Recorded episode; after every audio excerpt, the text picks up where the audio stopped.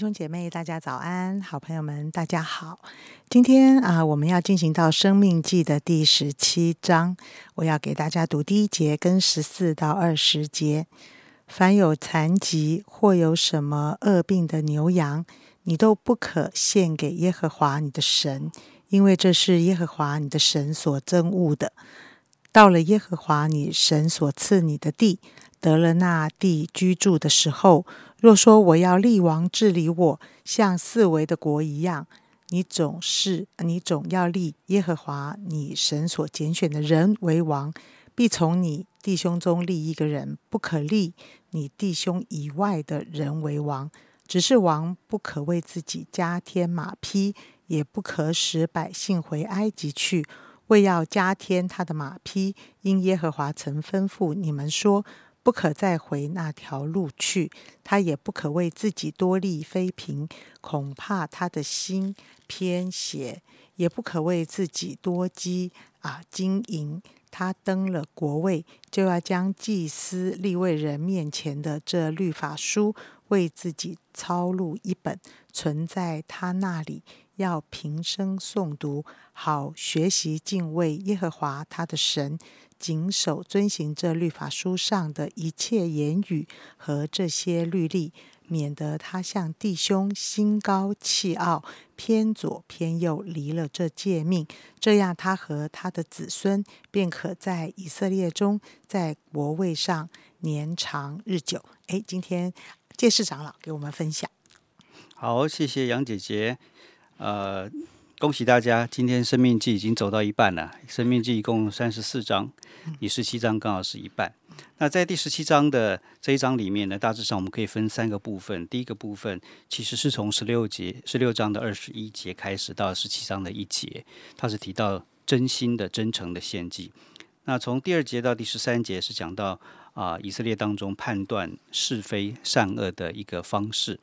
那第十四节到第二十节，也是刚刚杨姐最后帮我们读的，是讲到以色列人未来立王的一个条例。首先，我想跟大家分享说，第一段的这个献祭的部分，这里上帝再一次的提起了说，有残疾的这些牛羊，你不可以献给神，因为这是耶和华神所厌恶的、所憎恶的。其实有时候我们想，这些牛羊有很无辜哈，他们怎么会被上帝憎恶？我想，其实不是这些牛羊。被上帝憎恶，他们生病已经很辛苦了，残疾已经很可怜了，上帝怎么还憎恶他们呢？其实上帝憎恶的并不是这些牛羊，上帝憎恶的是献这些牛羊的人，因为他们并没有把最好的献给神。这样的一个献祭心态，其实是一种对上帝不敬的一个心态。如果我们尊主为大，我们会以这样的。有残疾的牛羊给神吗？神给我们的其实是他最宝贵的。我们每一个基督徒都知道，神把他自己独生爱子给我们，他一点都不吝惜，把他最好的给我们。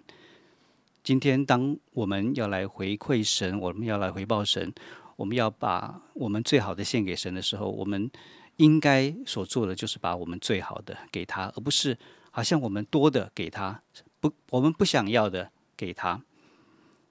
这是在第一段让我们看见的，就是我们奉献的、我们献祭的、敬拜的一个基本态度，是我们要把最好的献给神。弟兄姐妹，你有没有把你最好的献给神？你把你最好的时间给上帝了吗？你把你的金钱运用是用最好的分配给上帝吗？当你在聚会、在敬拜的时候，你是不是用全心全意的来敬拜呢？我想这是第一点，我想跟大家一起来分享的。在后面十四节到第二十节，这里提到了啊立王的这个规矩。那其实立王这件事情，在当初摩西的这个时代是还没有的。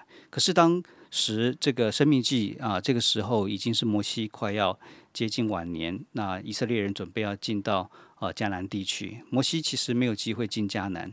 但是他却遇见了一件事情，就是当百姓进入迦南地以后，他们看见大大家都有王，各国都有王，他们也会想要王。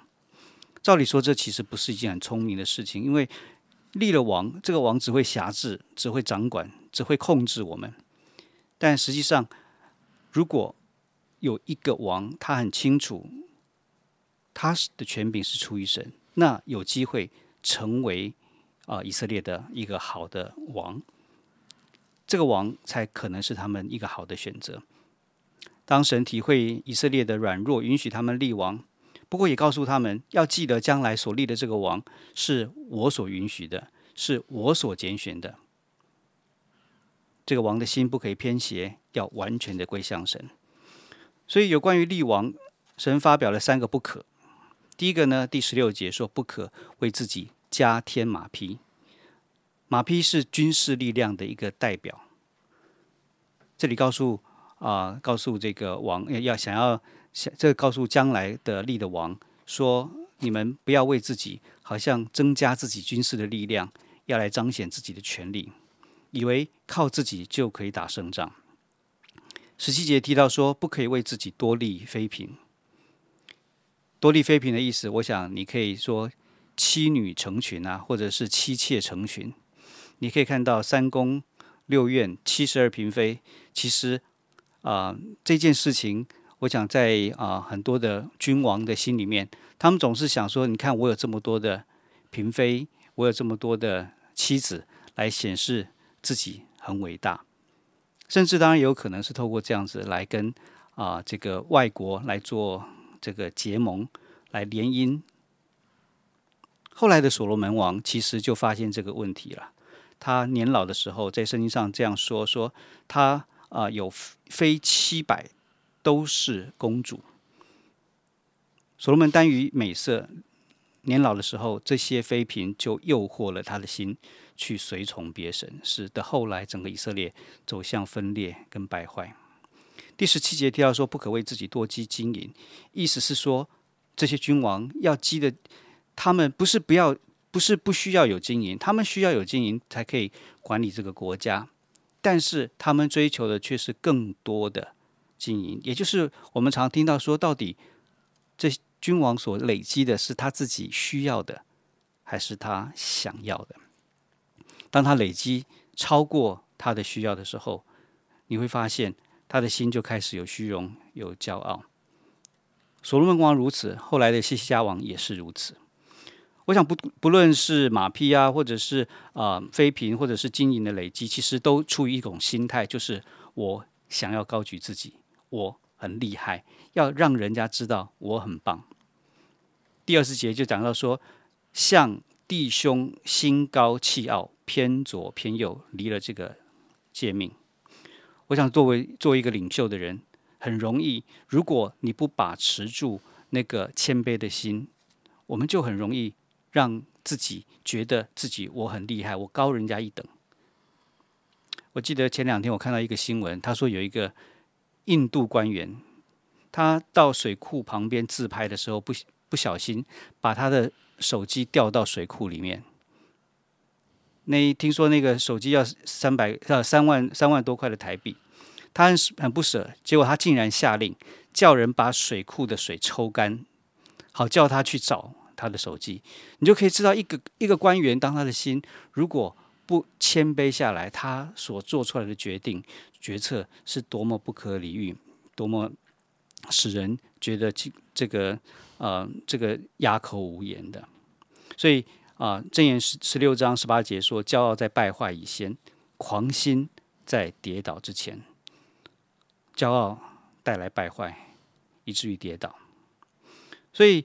十七章十八节，摩西就提醒了说：如果未来有一个王，他登了王位，要记得要叫要将祭司立位人面前的律法书为自己抄录一本。简单的讲，就是说你要为自己抄一本圣经，一本律法书，然后留在我的身边。抄写圣经，我不知道大家在上这个教会的装备中心的时候，你是不是会还记得？每次老师都要叫我们要抄圣经，对不对？我那时候在上这个课程的时候，也是一直要抄圣经，要抄圣经。一开始我觉得说啊很烦呢，为什么要这样一直抄一直抄？